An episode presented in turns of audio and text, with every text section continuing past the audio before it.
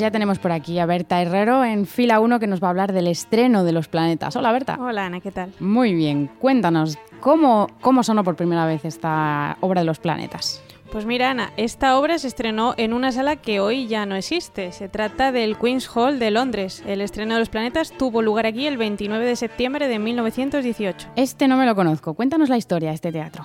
Pues mira, el Queen's Hall fue una sala de conciertos de música clásica inaugurada en 1893. Fue uno de los centros culturales más frecuentados por los londinenses y era uno de los pocos que existían de gran capacidad hasta su destrucción por una bomba en 1941 durante la Segunda Guerra Mundial.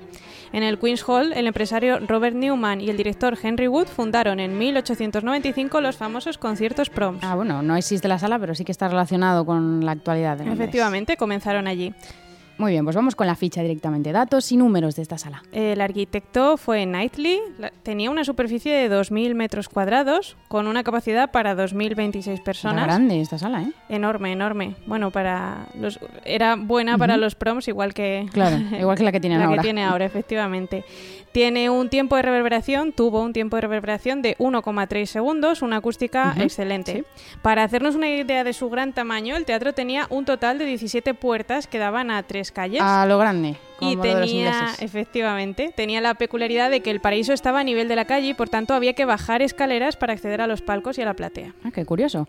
Pues nada, vamos a ir acabando ya con el repaso al Queen's Hall. ¿Con qué vamos a acabar? Pues eh, os cuento que desde el Queen's Hall hubo grabaciones y retransmisiones radiofónicas.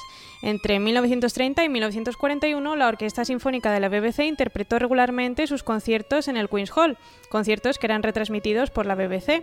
Arturo Toscanini, director invitado de la orquesta en la década de 1930, grabó una serie de discos entre los que fueron editados en el Reino Unido y en Estados Unidos. Posteriormente, algunos de ellos y algunas grabaciones radiofónicas se editaron en LP y CD por EMI.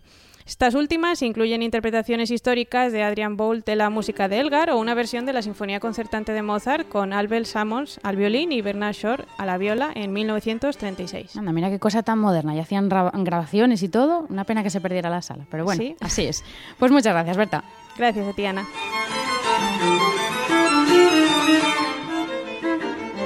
Si es que siempre aprendemos cosas nuevas en fila 1, está claro, yo la primera.